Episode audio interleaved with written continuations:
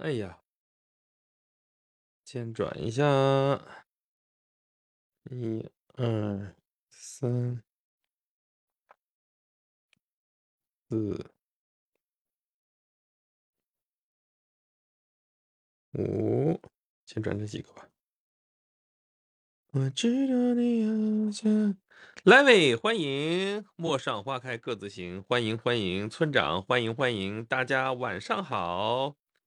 哎呀，今天这时间还是紧赶慢赶哈，没没让我从那个 从辅导班过来。我等会儿啊，稍等我一下，我把这个设备弄一下，把耳机戴上。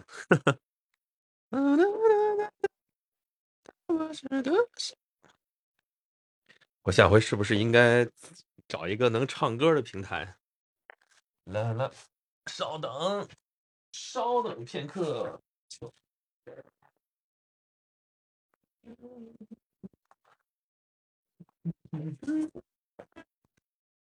这几天每天都发愁衣服该怎么穿，因为这个春天来了，然后呃春寒料峭嘛，就怕来个倒春寒啥的。嗯，春捂秋冻，这个非常时期真的是不能感冒。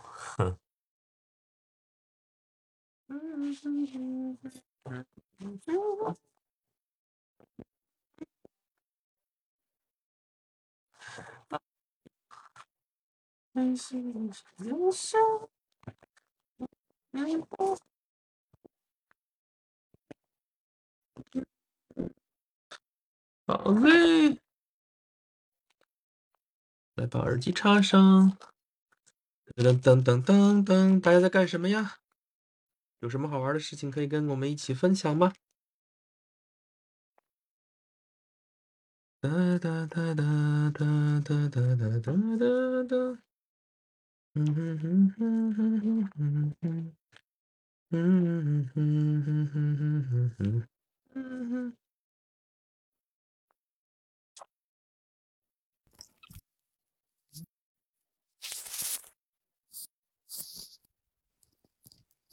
好了吗？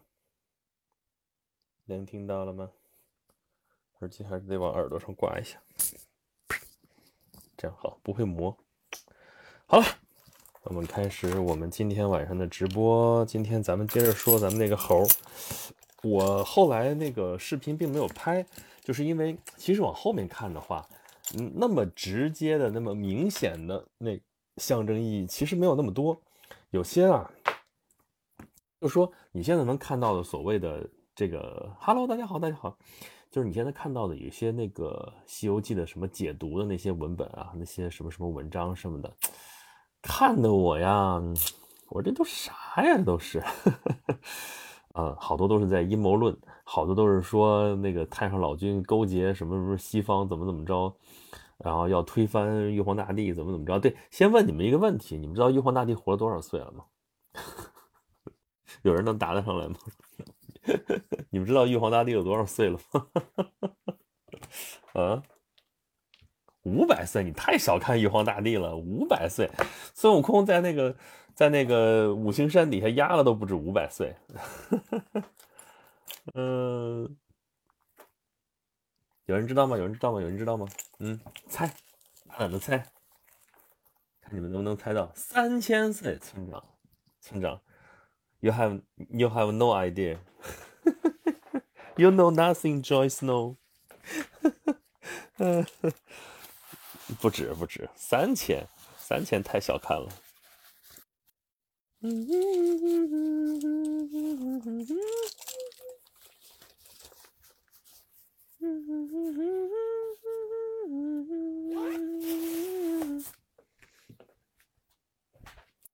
给你找一下那个原文。找一下那个原文，几十万来位，大胆点儿。村长说：“玉皇大帝以前不是姜太公的徒弟吗？记得不是啊？这是从哪儿寄来的？玉皇大帝可不是。嗯嗯，再猜，有人猜的吗？有人猜吗？有人猜吗？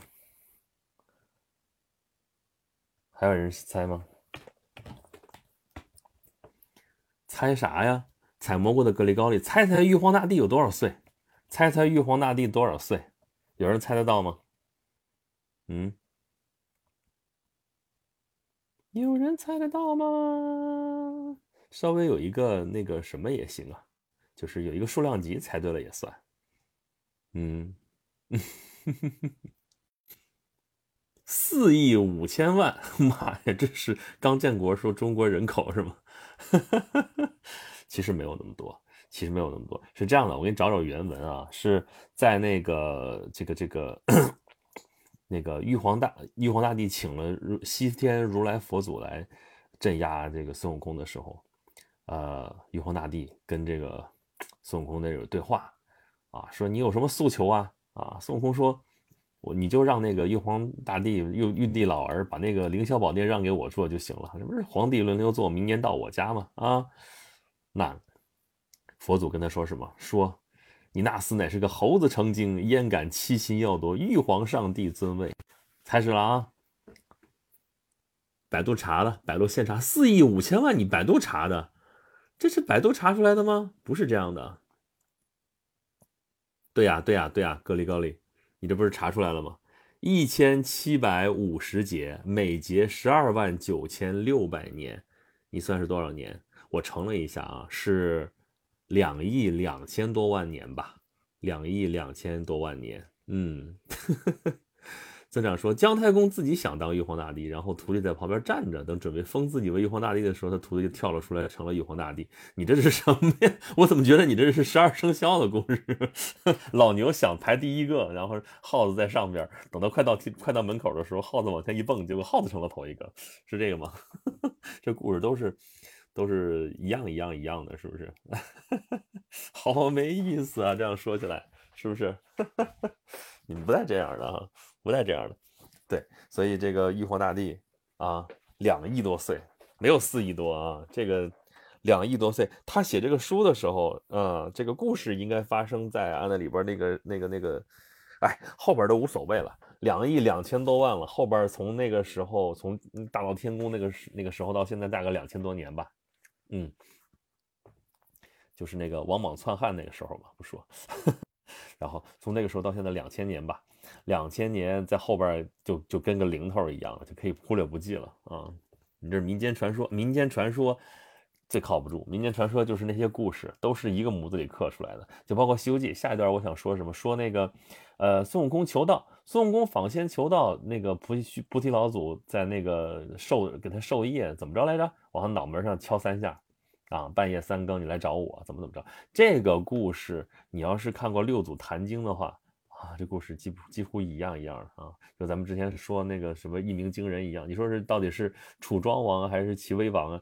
这故事都是一样的，你也不知道哪个是真，哪个是假，是同时他们俩都发生过这样的事儿呢，还是说都是就是一个模子里刻出来的？啊，谁在前面，谁后边就抄了一个故事这么写，这我们已经完全不知道了啊，或者说都是假的。嗯。格雷高利说：“他和六祖慧能有关系吗？但就是说，这个故事，这个故事模式，明显是从这里边抄的。咱们《西游记》这个，我们说是吴承恩写的嘛，他其实是把前边先汇到一块儿。嗯，刚才还在看的那个注释，说那个沙和尚，沙和尚那个不是在流沙河吗？说其实就是那个，就是那个《三藏法师传》里边有一段，说那里边有流沙。”八百里，因为说那个流沙河是河宽八百里，哇塞，八百里那还叫河吗？那就是海湾了吧？八百里，哎哎，但真的是有这么宽的河，就是拉普拉塔河。拉普拉塔河在那个布宜诺斯艾利斯那地方，说那个河口最宽处有两百公里，两百公里四百里了啊！你古代的时候那个，嗯，那一里地可能比现在还短点也差不多了。那八百里，但至少在一个数量级上，是不是？嗯，然后那个就是里边写的是本来是八百里流沙啊，上无飞鸟，下无走兽，然后在里边走，怎么怎么着怎么着，其实那是沙漠，那是沙漠流沙，所以你看最后保留下来的是流沙河，那个是原型，这个写过来是流沙河，啊，流沙本来是沙子，流沙河就成了弱水三，把那个弱水三千和这个流沙河搁在一块儿啊，就成了一条这个根本过不去的一条河。这么宽，八百里宽，洞庭湖有八百里吗？我们老说八百里洞庭，对不对？那太夸张了，这个事情哈。嗯，所以今天看咱们照着还说那点猴的事儿，这这个猴咱们之前说了啊。村长说我还以为八百里流沙河是红海，不光宽，而且两边都有沙漠，这个想象有意思。所以我觉得好像这个很多这种所谓解密、所谓什么的这种这种思维方式，我觉得很不可取。就它是小说啊，你说它有原型可以，但你说它就是什么什么就没意思了。还有说上古神话，说他都给他加前提，说一定是真的，然后就跟什么什么做对应，那也挺没劲的。你说跟那个《山海经》一样，《山海经》一弄说那个，他不是说围绕着中心，然后海内什么什么，海外怎么怎么大荒山、大荒经什么什么这些东西，说那些地方到底对应什么地方？你比方说，就像那个球鱼那个东西，就是已经在南美洲发现的嘛，是吧？所以说这个《山海经》写的那不得了，不是说光我们中华这个范围之内的，一直说到美洲去了。哇，这个事儿，首先我们不知道《山海经》写的是不是真的，呃，其次就算他写的都是真的话，我们其实不知道他们在说啥啊。然后你只能说有一种可能，是不是他扩展到那边去？但你说的言之凿凿就没劲了啊。其实我就一直是这种观点。那《西游记》也是，你说从里边你看出来这，从这个角度来说好玩有意思啊，他可能能够受到什么什么的启发，我觉得可以。但你说他就是讲的什么什么东西，这就没劲了，对吧？《红楼梦》就更是这样了，《红楼梦》被解的更惨，被解的更多，有说的是这个曹府的旧事，有说是什么废太子胤禛的怎么怎么着的，有说是明朝的什么什么事儿。我的天，就人他写这个故事，怎么就说这个意思嘛？他是个比喻，他就相当于是你要把那个本体给揪出来。但是我觉得是这样的，就是他写的时候可能有本体。嗯，然后写出来这么一个喻体，但是我们欣赏文学作品的时候，我们根据这个喻体去找本体的时候，其实大大可以用上我们的自己的联想，用我们的生活经验，对吧？你看到它的啥就是啥。这至于它本身是是写的是什么东西，这个事情其实也不是说不重要，而是你你已经不知道那是啥东西了，你可能就没法再去探听这个东西的话，你就没有必要非得说它就一定是什么什么东西。你看咱们前边解。那个《西游记》，你看我不是胡说，因为这是原文就这么写的，原文写的就是很明显的。我跟大家说一说，不是很明显的东西，有些底下有解的、有注释的，说的我都觉得挺牵强的。比方说，说那个孙悟空占了花果山为王，对吧？然后那个美猴王他是美猴王，然后他你们如果记得的话，他有一些那个结拜兄弟。牛魔王什么的，对，典型的大家记得的可能是牛魔王啊，什么文魔王，就蚊子都能成精哇，他跟他能能够称兄道弟，还有什么狮驼王、鹏魔王什么什么的东西，感觉像后边狮驼国那个大鹏什么什么东西，那肯定不是那一只大鹏，肯定不是那个狮驼，如果是的话，后边应该认的，对不对？你像牛魔王后边就认的嘛，对，那如果是这样的话，这里边就有解释了，就注释里边就会说，呃，这。美猴王是一个魔王，你看还有另外六个魔王，六个六个是什么？是六根。我说这个事儿你要非这么说吧，也行。六邪、六淫啊，六根，大概是这个意思。就是咱们前面说他修仙嘛，修成修道，然后那个修的神通广大，拿了定海神针铁回来啊，跟这几个这个魔王混在一起。后来他当了那个。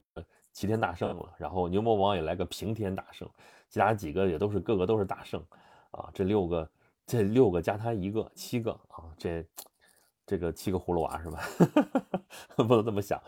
然后还有说，后来什么人能降住那个孙悟空？是显圣二郎真君，二郎神对吧？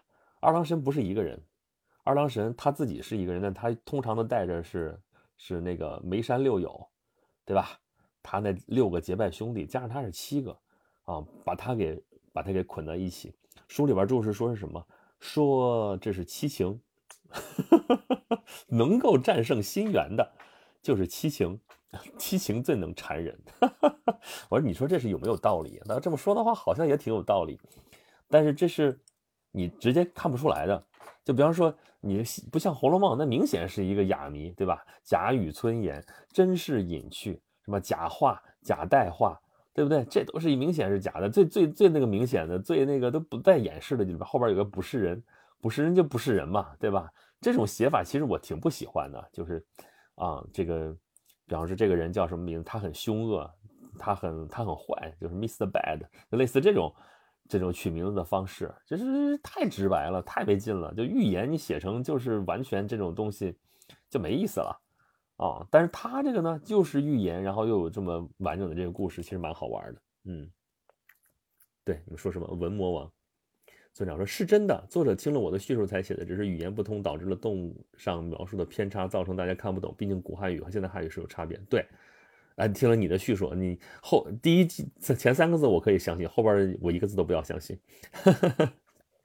嗯，何总说，主播翻译的《金钱革命》已经出版，在各大平台均有销售，感兴趣的言之友可以拔草啦。那我我也对我咱咱一直探讨一下这个拔草到底啥意思。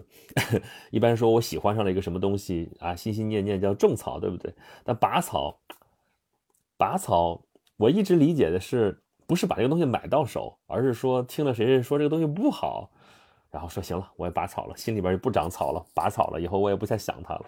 所以你们谁给我解释一下这个拔草到底是哪个意思？嗯，村长说躺平大圣，狗魔王，好吧，你就给自己，这是你村里边那条那只狗是不是？我觉得你你在后边排队去。对对，大家看到这个何洛贴的这个图，就是我。翻译出版的《金钱革命》，嗯，呃，粉丝们很，大家都很给力啊，朋友们都很给力。然后，其实就大家还买之前，很多人还问我说，我应该在哪个渠道买？说对我来说最划算。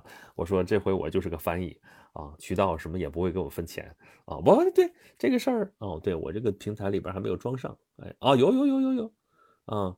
在在在这儿在这儿下单的话，好像好像我能有四毛钱的佣金，所以无所谓，你卖在哪买在哪买，啊，就是，但是我就真觉得，你看这几天又打仗又干嘛？哟塞，你还放的半两钱，我去，你刚才放的不是这个，你刚才放的是个乾隆通宝给我看的，啊，康熙通宝、乾隆通宝，然后五五毛钱，啊，然后这又放个半两钱，好家伙，嗯，嗯。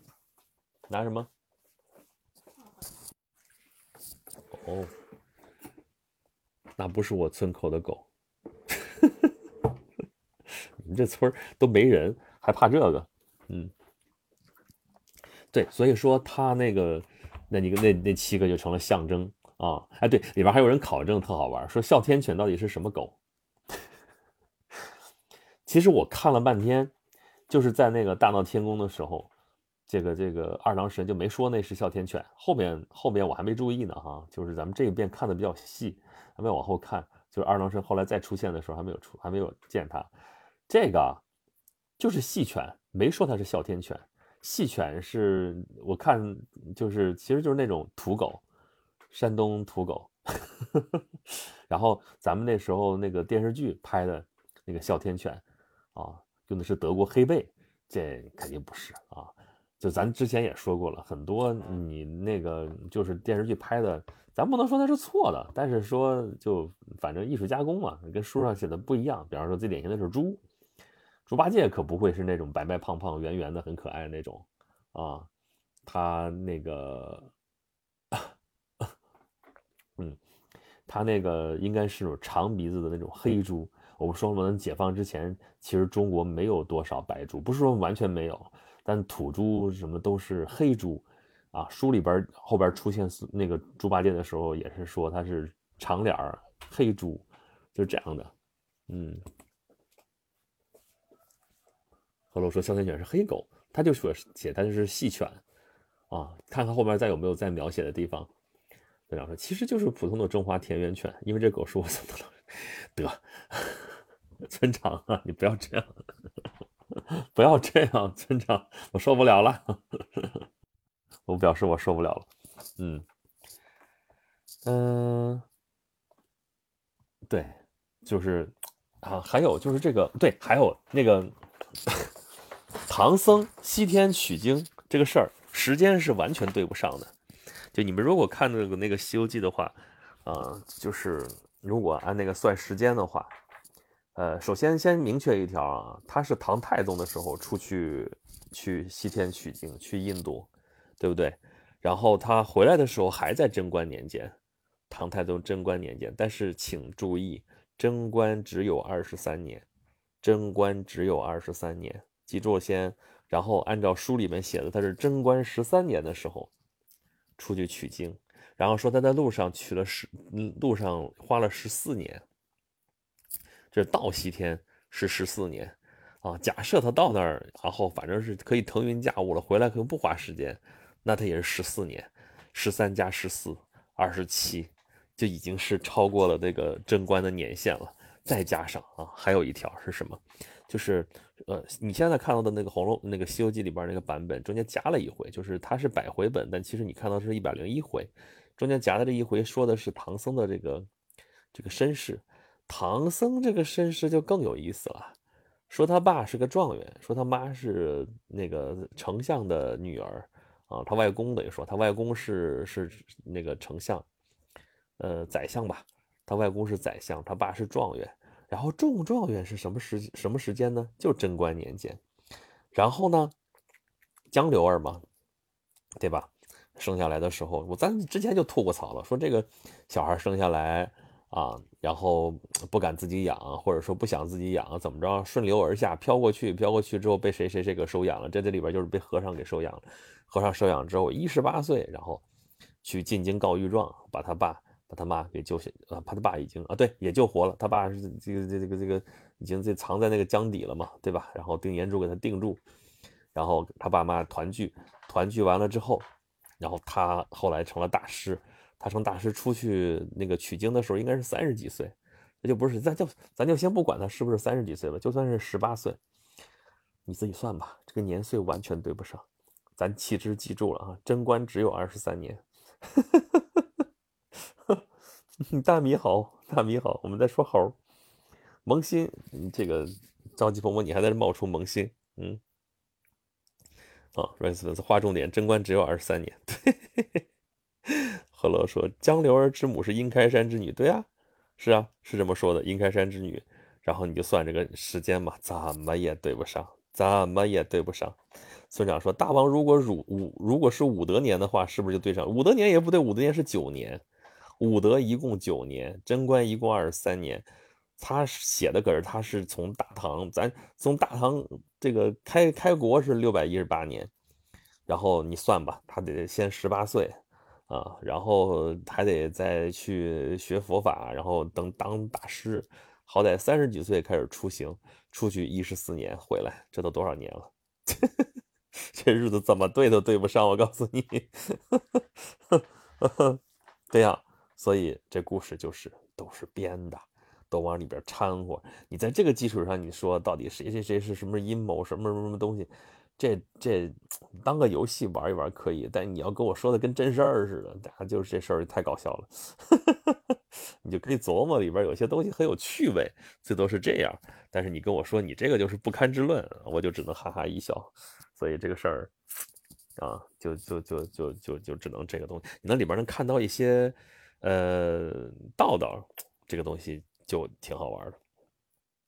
三 W 爱是一种信仰，武德是李渊之政，对呀，啊，唐高祖李渊在位的时候的年号是武德呀，嗯啊，但是那个这个这个这个这个这个《水浒传》的时候也是，你看刺配到什么什么地方要打要打要打这个杀威棒，对不对？说根据太祖武德年间旧制啊，我当时在想，说这是宋太祖吗？这个。太祖武德年间，应该说的是宋太祖啊。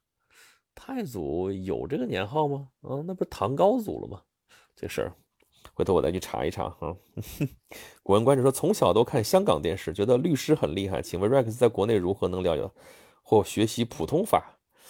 学习普通话，咱们群里边有很多律师啊，你可以问他们。我又不是专业的律师，但你看香港电视看的那个是英美法系那种律师，你说这个普通法应该也是英美法系那种普通法，对不对？呃，国内是有材料可以了解、可以学习书，是不？英美法系啊，就英美法系的这些书，你应该都可以看到的。但是你要在国内找这种实践，应该就没戏了啊。我们毕竟是大陆法系，我们现在不是大陆法系，我们都是中国法系、中华法系。对，所以这个事情，你可以向那个群里边的律师，那都是很专业律师请教。咱们群里边别的不多，就律师多，老师多，大家可以去看。呃，何乐说之前也有主播从取经路过的国家地区来解读，说是讽刺明朝的各个皇帝，角度很独特。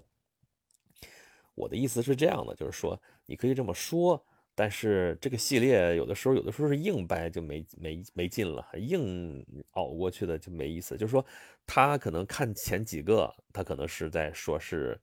呃，讽刺什么什么什么东西，然后在后边有可能是对不上，对不上，你还要硬硬掰过去的话就没劲了啊！你得你得根据这些名称，然后修正你的理论，而不是根据这个理论硬往上套。嗯，阿姨说律师厉害是当总统，天，也不是不行啊，这个这个路路径好像不太一样。嗯，大米说明朝那时候是书贵吗？明朝开始的明朝就是是这样的，就是。你要因为我们是做出版的嘛，你要去学过专门的这个出版的话，你就知道，啊，为什么明清小说那么流行？你看，我们说唐诗宋词元曲，是吧？前面还有什么汉赋，对吧？然后那个先秦的古文什么什么东西，哎，明清小说，对吧？还有啊，唐诗宋词元曲、汉赋，呃，唐传奇，明清小说。为什么一说明清小说呢？啊，就是明清这个时候，就是商品经济发达，然后呢，这个印刷业这时候在这个时候，它才是赚钱的一个生意。就是在这之前，就是就是印书是很费钱的。我们中国，我们早就之前咱们节目老早就说过了，虽然我们是最早发明了活字印刷术，但是其实，嗯，就是我们后来印书大量的还用的是雕版印刷。啊，就是这可能也跟那个我们汉字的这个情况有关系。呃，就是汉字太多了啊，不像那个西文，西文就那么几十个字母，西里尔字母嘛，也不就三十几个字字母，加上多少字符，你看计算机里边字库就是那种，啊，他们就可以拿去，它每一个每一个字母都可以印好多好，都可以做好多好多格的重复的，你减字的这个功夫就可以很方便。等我们汉字的话，常用的就好几千个。啊，你要是再多的话，康熙字版、康熙字典六万个、八万个，你这汉字你你得你得弄多少？然后减字的话太累了，还不如我就写一页，然后就把整个整版雕出来。所以雕版印刷很方便，而且我跟大家也说过，之前有人质疑说，你说雕版印刷方便，但哪到哪儿去找那么多识字的人？古代识字率那么低，我还跟他们说，我说这个雕版印刷不需要你识字。呵 呵找识字的人把它写下来，然后贴在板上。那个工人过来，他可以一个字都不认识，但是他知道哪个地方该刻，哪个地方该刻掉，哪个地方该留着就可以了。然后这个雕版呢，然后你这边印完了之后，你要想加印的话很方便，因为这些板都还在的话。啊，你也可以继续刷上墨就可以印，刷上墨就可以印。反而是那个活版，就是那个活字印刷的话，你这次制版制完了之后排版排完了，排完了之后你印了一批，印了一批，可能你这版就拆了。拆了之后你是印别的书去了，印别的书去回到这个书卖的特好，你又想加印，你之前那个版你就没有了，找不着了。想再印的话就很麻烦啊。所以这个我们古代用的多的，其实反而是雕版印刷，其实到明清都是。活版活字印刷不是没有啊，木活字啊、金属活字的书都很有。咱们之前讲武英殿的时候也说过啊，从宫里边也出这种活字印刷的这种书，但实际上印的多的、印的好的、质量好的，其实是雕版印刷印出来的，好吧？这是印刷术，我们多说了一说，就是因为这个商品经济发达，到了明朝的时候，这个印刷它就是有人出得起钱，然后有人出得起钱刻，有人出得起钱买。啊，你印一部书出去之后，然后有人确实有这个这个这个市场，你能卖得出去。然后有些甚至专门为了这个写书，呃，为为了卖书而去写的书，比方说《四游记》是最典型的，对吧？这个《西游记》嘛，这不是这不是吴承恩这不是已经有了吗？啊，然后说卖个《西游记》，就跟我们现在其实出版很多也说，哎，你这本书挺好，咱能不能多弄几本？咱出一个丛书，出一个系列啊，一本书不好卖啊，出一个丛书就好卖了。所以弄个四游记啊，你这西游记来，咱弄一东游记吧。东游记就是八仙过海故事，然后咱弄一南游记，弄一北游记。我们真武大帝也可以游一游，这哪吒什么都可以游一游。所以弄一系列，所以这个时候他就为了这个市场专门凑了这么一套书，就跟我们现在这个做出版什么都一样的了啊。有选题，然后有市场，然后我为这个专门去写都拧都都可以。所以才你看我们四大四大古典小说都是元元朝以后元明清的。小说嘛，对不对？他有这么多人，呃，就是有人买得起书，有人他这个这个这个生意赚起来了啊，所以明清小说发达，它是跟这个业态有关系的。嗯，大米说啊，毕竟那时候雕版印刷，你说贵不贵？对，印书是贵的呀。你要印刷整个刻着一套版，如果就印那么一两套，那实在是太费。所以它有市场之后摊下来，这不跟工业化的原理一样吗？就是工业化嘛，对吧？你你这个雕了一个版，你你一套哪怕一两银子。对吧？你你多卖几套，卖上几十套、几千套的，你不也就发了吗？就是这么个意思。嗯，一枕清风明月啊，来了来了。嗯，好了，明朝中后期出版业发达，对呀。嗯嗯，村长，因为那时候书便宜，买的人多，也不算便宜吧？这个事儿得去具体考证，每个书不一样。一枕明一枕清风明月啊，差点错过，怎么能错过呢？对不对？大米说：“感谢计算机拯救了汉字印刷业。”哎呀，大米呀，你还是太年轻了。这个，其实你说计算机拯救汉字印刷业，其实在这之前是这个差点就废了汉字印刷。就是在八十年代的时候，就八九十年代的时候，其实当时的呼声是，这汉字就不适合计算机文明，因为就还是刚刚才说那个问题，人家那个字符库啊，就。二十六个字母，大小写加一块儿也就五十几个，然后加点符号啊，数字一阿拉伯数字一共就十个，然后再来点乱七八糟的符号，一共几百个符号够了。我们的汉字咣叽咣叽几万个，怎么弄啊？这玩意儿，而且而且计算机输入怎么弄啊？你弄汉字键盘吗？中文键盘怎么弄啊？人家都是西都是字母那个键盘，所以在我上中学的时候，当时叫万马奔腾。什么叫万马奔腾？汉字编码，汉字编码就是因为拼音，我们汉字重重音的太多了，同音就，哎呀，你这个选字的时候就很费劲，一个音它有一堆字儿，几十个字，你选的时候你得等着好长时间，翻翻翻翻好几页，效率太低了。所以当时很多人认为说汉字不适合这个计算机，就说就又旧话重提，说尤其是当时那个风气都在说。我们八十年代的时候，当时我们其实说白了就是失失去自信力了，整个民族在失去自信力。我就不说什么什么事儿了，所以当时就加上这个，就说你的汉字就也没法计算机输入，都不适合现代文明，如何如何的。哎呀，跟你现在大家居然会认为又又在说说汉字可能是最适合计算机文明的，恍如隔世啊！你让我看来就是一个很荒谬的事情。所以这些事情啊，真的是。你得两头看，啊，你现在现在打仗，然后现在是这么个打法，是这样。三十年前不是，二十年前不是这样的。啊，我天哪！你看到了这个，真的是感觉有点沧海桑田的这种感觉，啊，计算机这个汉字录入这个事情，这是一个纠结了几十年，最后我们现在完美解决的一个问题。你看，当时认为说不适合输入的汉字，现在认为特别适合输入，输入效率特别高。为什么呀？就是你当时是一个字一个字的输入的。现在其实是一句话一句话的输入的，它是有联想的。这个联想的话，就是就是为什么我们会现在会变成了现代汉语？现代汉语跟古代汉语一个很大的区别就是，古代汉语说的是字，我们现在说的是词，那是完全不一样的。字那么画的几万个字，那一个字每个字的意思都是不一样的。原来说嘛，一个字就是一个字的，一个字就是一个词，对吧？形容憔悴四个字，形就是形容就是容，憔就是憔悴就是悴，每个字的意思都很准确，啊，这个形容跟我们现在说的形容就不一样，这就是古代汉语跟现代汉语的差别。那我们现在是一个词，其实我们现在开始把就有点像英语啊或者西语的那种方式发展去了，他们一个词出来也有单音节的，它有大量的都是多音节的词。我们现在也是成快成这样了。我们大量的是两个两个音节的词，其实说白，像形容，我形容什么什么什么东西，这个跟古代汉语对应的话，可能人家就是一个字。而如果我把这个形容两个字拿到古代汉语去的话，这就是两个词，形容，形指的是我的身形，容指的我的容貌，形容憔悴是我整个身形加上这个容貌，整个都憔悴，它是这样的。它完全不是一个东西，对吧？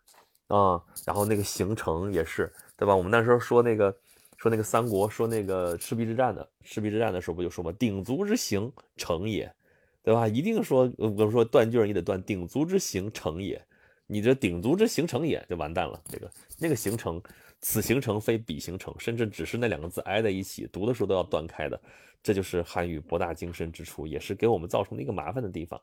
你如果你看现在我们说汉语可以说得很快，就我这个普通话，如果我说现代汉语的话，我语音输入百百分之九十五以上的这个，就是你没看我们那个放的那个视频，那个视频我后边改字幕，它自动现在那个像剪映这种软件都可以直直接识别出来嘛，那个识别率真的挺高的，我稍微改一改就可以。但我要是说一句古文，完蛋了。我得一个字一个字的去改，每一个字都得重新敲一下，再选字，那真的是费老鼻子劲了。所以从那个意义上来说，真的是不适合啊。呃，阿姨说，古代再说书都在谁手里？对啊，知识垄断呀。嗯，Rex 粉丝说，那沿沿途也改成沿游记吧。已经是游记游记了。嗯，对，阿斯克马。对，《古文观止》，那就是我们那个时代的这种东西。哎，适合字也没起来。大米说，不是拯救了汉字印刷业，应该是汉字打印机业。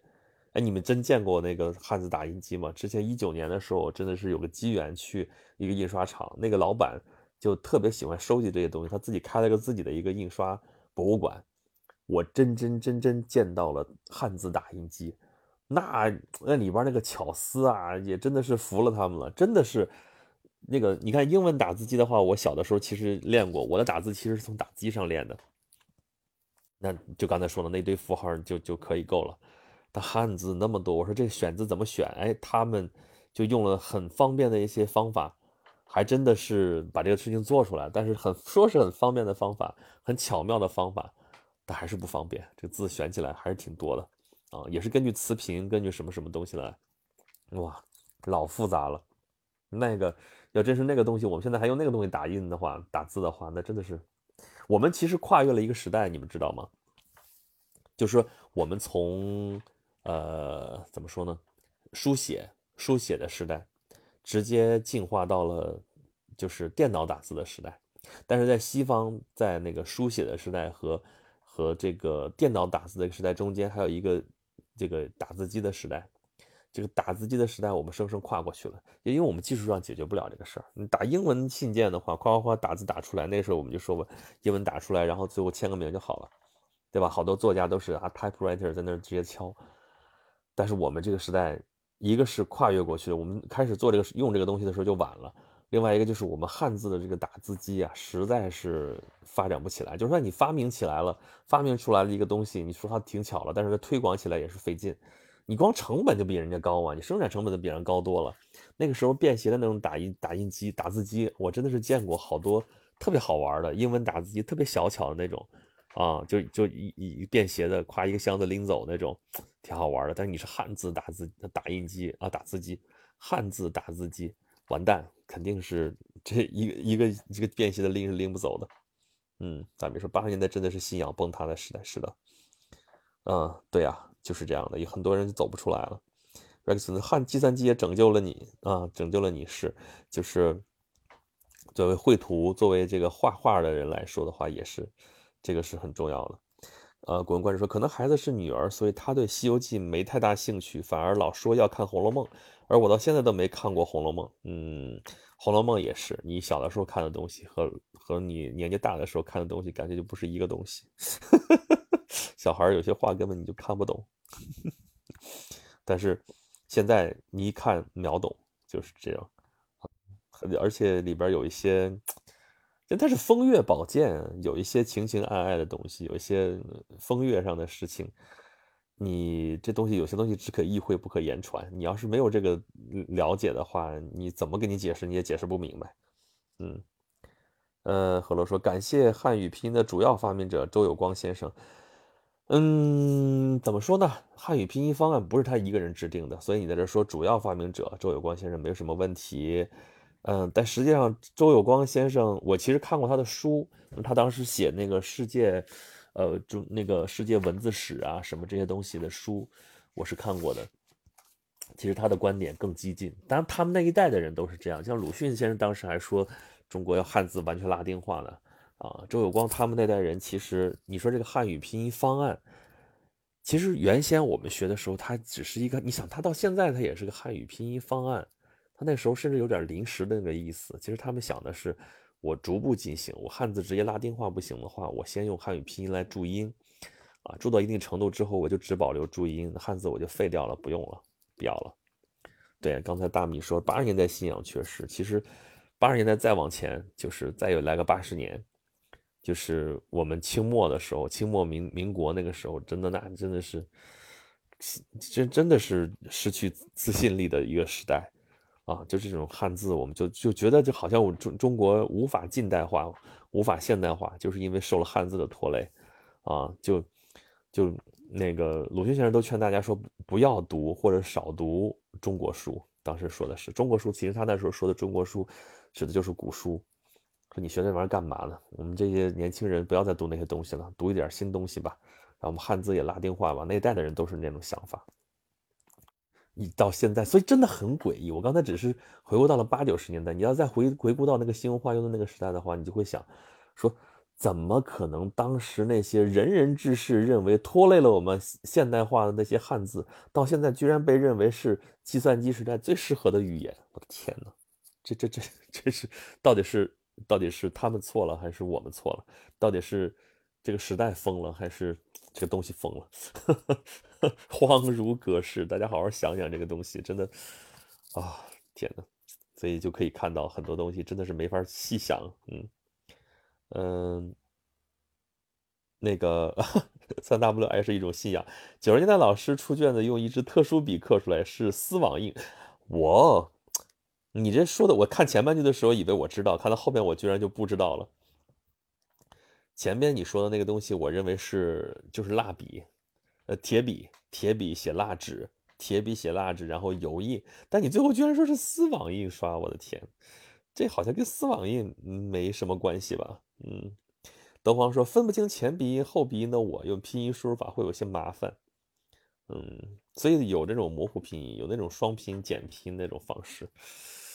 但是你要想准确点的话，还是要分一下。那个，一个前鼻音后鼻音，它其实是这样的，就是我们用了二十六个字母，其实我们用了二十五个啊，那个 V 我们并没有用啊。你说现在打字的时候把那个 U 打成 V 呢？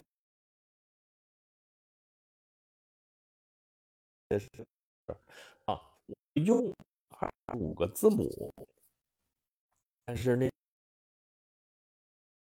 这些，然后和后鼻音昂嗯英嗡，对吧？n n 英嗡，你说其实后边那个呢和哥拼在一起，它其实在那个国际音标里边写出来是俩，就是俩字母啪拼在一起了，一个一个一个呢，然后底下不是到平齐拉倒，底下一个勾勾上来跟那个哥一样，它是一个字母，所以它是把它拆开写呢哥放一起，其实你把它理解成一个单独的字母就好了。但是我但是拉丁字母已经用完了。没有新的字母了，所以他就把它拆开写了。所以其实那是一个单独的字母。你要这么理解的话，其实就能够明白一些。但是我不保证能读得出来。嗯，啊，一打字机比赛，关关着。我初中时学校有打字课啊，我是完全自己摸的，我那边拿到一个打字打字机，我真的是在打字机上练的打字哦。后来也是在那个那时候还是。DOS 时代啊，在 DOS 上面练打字，没什么别的东西可玩，就练练打字吧，咣咣咣在打，还得琢磨到底哪个在哪个键上，哪个在哪个键上。后来就不用想了，现在就是肌肉记忆在什么什么地方。对，Rex 说 德皇，你得再学学拼音，是得学学。哎，对，德皇，你你那边没事了吧？去学校了吗？是不是已经开学了？后来也没再问你，已经到学校了吗？还要隔离吗？啊，观众观众说英文打字英语课学的是，就英文打字，就是因为那个时代，可能你上学那个时代也还是，就是在英美啊什么地方都是要用打字机处理一些什么文档的，啊，写个信都是打字，就不是那什么，就打完字然后签个名。嗯，村长说你也是哈，分不清前鼻音后鼻音。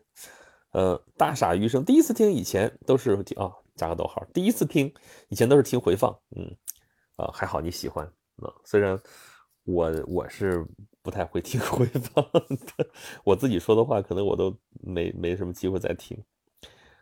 他们激进成了汉字就没了，是的呀，是的呀。你看韩国就没了呀，他们用谚文字母，然后你看越南就没了呀，法国传教士给他们编的，给他们给他们造的字母啊，蒙古也没了呀啊，他们用的西里尔字母，当然现在说是立法要回过来，再转回来成本很高，现在他们要转回他们的原来的那种用那个那个叫什么来着？呃，回鹘文字啊，回鹘文字写的那种蒙古语啊，那个字母，嗯，村长好吧，还好没成，好吧，我们也看懂了。对吧？你看汉字，所以汉字，因为你是认图图像处理，我们比这个一维的这个字母，这个其实要快得多，所以还是有优势的。嗯，先生曰，字曰说聊点《西游记》吧，对，你就回来了。我们这天马行空又不知道去哪儿了。《古文观止》前几年买了台湾的小学语文教材，他们的拼音看不懂，后来才知道这些拼音是国民政府制定的，不是台湾制定。当然了，你现在去看字典，字典每一个这个现在的这个汉语拼音旁边都会有一个。这个注音文字，这叫注音文字啊，就是其实他们是对应的，有对应关系的，只是我们不熟悉，我们不用那个东西。嗯，大米说看《觉醒年代》就是感觉到一种绝望啊，哪条路好像都走不通，饿殍遍野，人民麻木不仁，黑暗到一种让人窒息的感觉。对啊，所以要觉醒啊，所以要觉醒啊，所以要革命啊。嗯，卡吗？不卡吧？呃，村长说《滚滚是不是像日本假文字的那种？就就就那个就是那个啊，都卡了吗？哦，Rex 呢说：“我发音发不出前鼻音、后鼻音，但是不耽误我知道哪个字是前鼻音，哪个是后鼻音，这就可以了，这就可以了。这是啊，还有平翘舌，村长，我卷舌音和翘舌音还有平舌音，卷舌音和翘舌音还有平舌音，你是怎么分的？翘舌音就是平舌音，谢谢哈。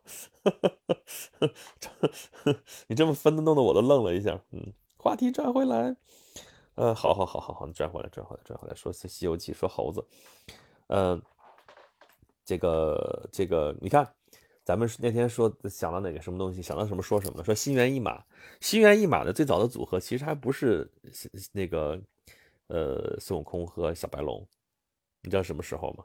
孙悟空封的官是什么来着？是弼马温呐，对吧？所以你，哎，对，这个地方其实挺有意思的，就那个 孙悟空。孙悟空给他一个官当叫弼马温，他他根本不知道这官有多大啊！就孙悟空是一个非常好的打工人，你们知道吗？非常好的一个公务员，他把那个马养的特别好，膘肥体壮，你知道吗？啊，养了半个月的马，那马养的可好了。所以为什么呢？说猴子弼马温嘛，弼马温嘛，猴子能弼马温，所以叫弼马温。另外一个其实是心猿意马，这个地方他们是相得益彰。按照我们那个，呃，属相犯克什么这种说的话，猴和马是很好的，这叫马上封侯，知道吧？你现在去买那个玉的摆摆件什么的嘛，你要属猴的话，你买一个马上封侯啊，那对，说是这个可好了，对吧？要封侯啊，呵呵呵这个这个其实挺好的，所以猴子跟那个马是关系特别好的。然后在《西游记》里边，其实就是让他当弼马温，其实他其实挺称职的。但是他听说这芝麻大点的官不干，啊，要当当个齐天大圣。但是其实你想想吧，他当齐天大圣，他也不知道这官有多大，他就觉得应该封个顶大顶大的官儿。这个思想就其实挺符合，就是就是中国人这种思维的，嗯，就是我要当个顶大的官。但你想想，你是齐天大圣，你都齐天了，你还用玉皇大帝给你封个官吗？对吧？他凭什么封你啊？对不对？他凭什么封你啊？对不对啊？就跟那个拿破仑一样，拿破仑，你看那个拿破仑加冕式，拿破仑那个加冕式是给他加冕吗？才不是，他这个皇帝是只能自己给自己加冕的，而他在上面画的实际上是他把那个冠冕从那个教皇手里夺过来，给他的这个皇后啊，这个约瑟芬戴上，这个这只能是自己来封。啊，齐天大圣都这么大的官了，都齐天了，你跟天能够平齐了，居然还让天来封你，这其实也是他其实完全搞不清这些东西到底哪个大哪个小。然后他当了齐天大圣了，也没说战战兢兢说找这个玉皇大帝谢恩如何如何，书上就写就唱个大热，那时候都是唱个热。那么《水浒传》里边也是嘛，唱个热，就是一个很平常的一个礼仪。哎，行了，拱拱手得了，就类似这样的东西。所以其实他根本不太知道说这里边到底是有多大差别。啊，这个其实也是他的可爱之处，这就是本心嘛。我不管你尊卑贵贱，我当小小官的时候，我不知道，我也没什么意思。反正你让，反正哎，我也很喜，他真的是很喜欢养马，所以说，哎，你封狗官，我也不是说就嫌小嫌干嘛的，我就开开心心当官。后来知道小了确实不干啊，你这是侮辱人的，你侮辱谁呢？对不对？当齐天大圣也是，你都齐天大圣了，你还让人封什么封啊？对吧？然后你可以看到那个天上的这些人也是挺没道理的，这个。你让一个猴子当齐天大圣，齐天大圣府就放在蟠桃园旁边这还则罢了。说他闲天闲着没事干，闲着闲着就闲着呗，闲着你他不给你惹事，不挺好的吗？你还嫌他事儿多，让他去看守蟠桃园，猴子让他看到蟠桃园 这事儿，你这是考验猴性还是考验人性，对不对？嗯嗯，对啊，弼马温，弼马温其实是大官。村长说，我你觉得你挺喜欢想当这个官呢？村长，他小弟想抢他位置煽风点火，太可恶了！哎，你从这个角度理解是吗？Rex 的粉丝阿珍马上封侯，怎么能这样写呢？你这是遇刺了好吗？嗯，等会儿哦，还没去学校啊。北京健康宝今天正常了，但是辅导员说要等我这个区全都低风险了让我去。但我同学的辅导员北京健康宝正常了，就让他去了。嗯，我算了算。周六我这个区已经全变低风险了，我现在计划周日去，好吧？你这个课自己慢慢补吧。嗯，哎，何洛来了一个马上疯，你这好可爱呀！哎，何洛兄，我怎么觉得这个猴那么像你呢？你怎么那么像你呢？我不，我不行了，我太可爱了吧！这个马呀，我天，这马太正经，马好肥呀，这猴好可爱。手里像拿着一个冰激凌，太可爱了。马上封侯就是这个样子的。嗯，你是甲子年的鼠。嗯，对，对对对对对对对，我知道，我知道，我知道。对对对，甲子年的鼠。嗯，甲子年的鼠的话应该是木鼠。甲子年，对，木鼠。村长，这猴哪里有我河洛大哥帅气？嗯，倒也是，倒也是，好肥的马是吗？马必须得肥啊！这一看就是弼马温养出来的马，弼马温养出来的马。哎呦我天，乐死我了！嗯，呃，那个今天咱们就说这个取经之前的事儿哈，取经之前这些事儿，还有取经。刚才说唐僧吐了个槽啊，贞观一共就二十三年，结果这个唐僧。他生也生在贞观年，长也长在贞观年，当大师也是在贞观年，取经去出发也是在贞观年，回来也是在贞观年。我觉得这个这个唐太宗他要活到汉武帝这个年纪的话，可能能装得下这个唐僧这个前前后后这些事儿啊。汉武帝可当了五十多年皇帝啊啊！哎，唐太宗真的是年纪轻轻怎么就死了呢？真的是当皇帝二十九啊，这是年纪稍微有点大，比那个。汉武帝是大多了，但是好年轻啊，二十九岁，然后就当了二十三年皇帝就死了啊，有点可惜啊。嗯嗯，村长，我也想当着弼马温，但是如果我养马，那马要变成羊驼，嗯，你那就算了吧啊，你你到底是你养马还是让马来养你啊？嗯，对，所以。咱们还是咱们还是接着说猴的事儿吧。你还是养成猴了。嗯，大米说：“我发现一个好玩的点，中国人特别喜欢封什么四大八大之类的排名，四大金刚八柱。你才发现啊？这鲁迅先生说的石井病啊，石井病啊，怎么老感觉像骂人呢？神经病啊！石井病就是说西湖石井嘛，就是他说论雷峰塔的倒掉倒掉啊，再论雷峰塔的倒掉啊，然后就是。”说中国人就有这种石井病啊，西那个西湖一定是西湖十景，北京这边也是燕京一定是八景，有老燕京八景，有新燕京八景，反正是燕京得是八景，啊，缺一个就觉得不圆满。中国人就是求全嘛，啥东西都来个十全大补，是不是？这这这这确实是病得治啊，嗯。何乐说，灵台唐僧也有可能是去灵台方寸山斜月三星洞取的经，随时来回。他不是得去，他是不是去灵台，他是去灵山，啊，灵山，嗯，村长轮到猴养你了，你是鞠躬吗？鞠躬就是那个朝三暮四那个鞠躬，对，爱是一种信仰，石井病就这个，嗯，啊，我说过很多次啊，啊，石井病是吗？对，在直播都说了四年了，有些话来来回回说也是很正常。嗯，就是想起来啥说啥嘛，对不对？呃，《西游记》呃，真的真的，大家有时间的话都能能自己读一读，就自己读一读。就是真的，你超脱了那些，就光去看那些故事的话，你能看出来很多有意思的点，特别好。我一直想找那段，下回下回吧，下个礼拜我可能就能看到了，给大家看的那个。呃，猪八戒跟寿星老儿，哎，我现在是不是可以搜一下，找一下，直接找到那一回？我看能不能直接找到啊？那回特别好玩，就是他跟那个寿星，寿星过来应该是降服他的那个坐骑吧？找一找，现在读一小段吧。啊，聊聊着聊着就跑题，聊到吃是吧？不一定啊，我给你找找，我先看看回目能不能找到，应该是在小子国，应该是在那个小子国是什么国来着？花果山、黑松林，嗯，江流儿，这个、这个、这个，我直接搜吧，直接搜，直接搜南极仙翁。哎，不行，嗯，不要死说，刚刚本来想说我没吃过马肉，天，我聊到吃没有灵魂，你们想吃啥？我们哎，对了，你们你们俩都是广州人，你说说晚上你们宵夜该吃啥啊？来，给提供点选择，好不好？我觉得大家会恨我的。怎么搜来着？找不着地方搜了。嗯，哎，是这个吗？不是，这个吗？不是。哦，搜索，不是，没地方搜。在这儿，在这儿，在这儿。寿星，生蚝，大晚上的吃生蚝，妈呀！马肉米粉儿，是桂林是吗？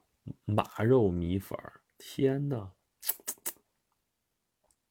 好吃吗？他们说马肉是酸的，真的是酸的吗？我天！这儿呢，这儿，这儿，这儿，这儿，寿星，寿星，寿星，第七十九回，寻洞擒妖逢老寿，当朝正主救婴儿。然后寿星来了之后，猪八戒，哎，这儿，哎，不是，等找着的时候再给你们看吧。他就是那段是最好玩的，就是那个他在那闲着，跟寿星老儿在这一块儿，他老跟那个寿星在那在那取笑，嗯。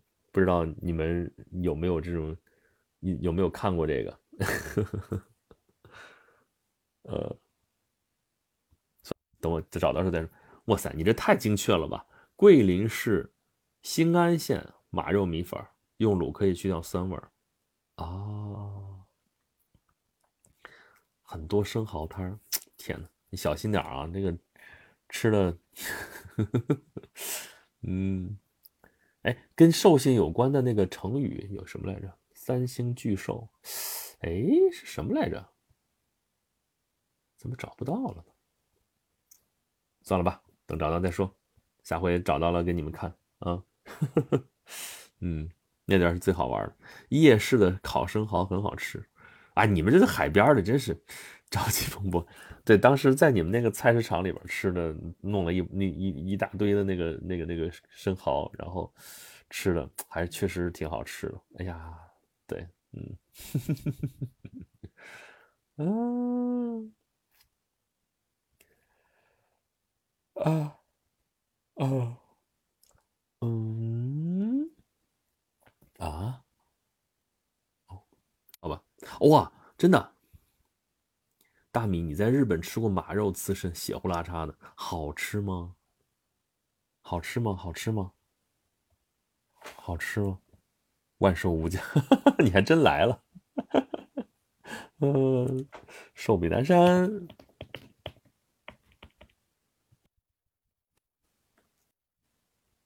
不是这个，不是这个，三星巨兽应该叫什么来着？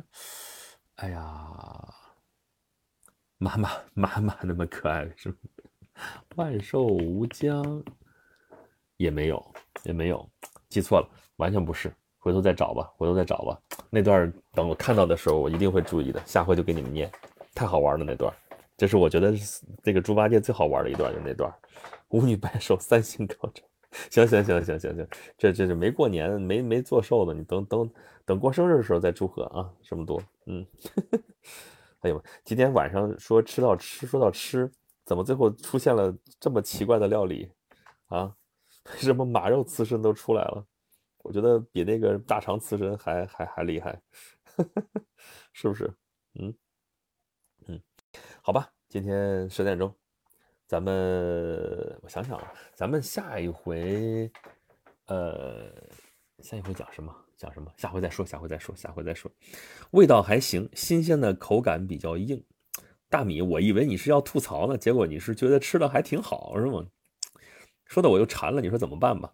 村长说马肉没有驴肉好吃，那是天上龙肉地下驴肉。嗯，对，你看村长马上就来了。嗯，行吧，把我说饿了。晚饭没吃饱，你们谁负责吧？吃个新鲜。那个那个是不是韩国有那个牛肉刺身，也是这种拌牛肉，是不是生拌牛肉，也就是牛肉刺身嘛？大米说日本还有鲸鱼，鲸鱼肉正常，他们不是那一代人都是靠鲸鱼肉才活下来的吗？所以他们死活都不肯放弃捕鲸，说是科学捕鲸，为了科学研究如何如何的，其实就是吃吃鲸鱼肉。你们看过《大长今》吗？是不是看过《大长今》的都暴露年龄了？《大长今》里面不就有一段吗？他前半截是那个当厨师，后半截是当医女嘛，对吧？前半截的时候就是说，其他们那个大王啊，都不叫皇帝啊，他们的大王，有人给他们进献的鲸鱼肉，说谁做的好吃？鲸鱼肉怎么做？没人知道，没人做过这肉，怎么做的做才能好吃？那个。大长今就问他那个，他那是叔叔吗还是什么？问他怎么做，那叔叔跟他说，就就是就是鲸鱼我吃过，我做过，就像牛肉嘛，哎，他就按做牛肉的方式做的，还挺好吃，就这个东西，嗯，贵比羊肉还贵，你说驴肉是吧？贵，河间驴肉火上，呃，Three Q 说没有一匹驴能活着离开北河北，不，你说错了，是。好吧，不能活着离开湖北，也不能活着离开山东。你知道，不说别的地方，就说我们老家聊城啊，聊城。呃，你说的是河间驴肉火烧很很很有名是吧？保定那边吃驴肉是吧？又是驴肉又是焖子啥啥啥的，驴肉火烧怎么怎么着？山东聊城有高唐州驴高唐驴肉，高唐驴肉也很好吃，这是肉。高唐州啊。就是那个李逵大闹高唐州啊，《水浒传》里边那节就是发生在高唐。李逵大闹高唐州，然后驴皮就送到东阿，东阿阿胶厂用的就是驴皮，好吧，也不能，所以没有一匹驴能活着离开聊城，不能离离开东阿。啊，你那还只是吃驴肉，我们连驴皮都不放过，怎么样？嗯。赵继鹏说：“我看抖音，日本好多吃提灯的，提灯是什么东西？” Rex 粉丝看过《大长今》，嗯，还行。村长，江户时代时，他们日本人为了吃肉没有罪恶感，还把野猪称为山精，好吧？山精，高汤驴肉，东阿阿胶，记住了啊！大米，大米很熟悉是吧？啊，高汤驴肉在服务区买过，对对对，高汤驴肉，东阿阿胶，我给大，我给家乡打打广告，好吧？咦？提灯就是还没生出来的鸡蛋吧？那不是毛鸡蛋吗？毛毛蛋，嗯，大明，日本那个环境，古代能养活几千万人，简直不可思议。它海里边是还是有东西可以吃的。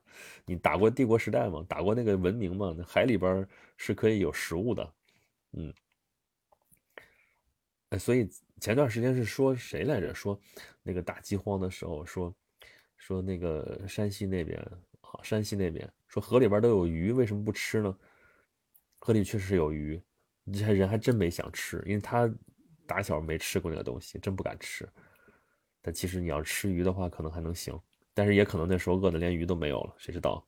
嗯，你吃过不？大米好猛，也吃过生拌牛肉是吧？也吃过马肉刺身，好行吧？茹毛饮血，你就是个野人，嗯。冰镇的才好吃，你缺乏能源，好吧？嗯，行吧，你看满意了吧？果然最后说到吃了吧？嗯，啊，好，咱们今天就直播就到这里吧。啊，我这收拾收拾，准备准备，后面咱们再更点节目什么的。明天明天又是大更新日了哈，大家注意收听啊。有中国历史上大人物，这个五点钟更新，然后有奇案柳叶刀。哎，你们就是老说要听真事儿吗？这期就是个真事儿啊！我们要说一个真事儿，你们明天十二点的时候就可以听到了，好不好？好好的听啊！听完了之后可以过来吐槽。对了，明天的这个节目啊，不是我们两个人说啊，还有第三个人，嗯，有第三个人，我们三个人聊的一个案子，一个真事儿啊。这相声是编的，这事儿是真的。好了，咱们这次直播到这里吧。啊，下周四晚上九点钟，咱们不见不散，好不好？嗯，拜拜。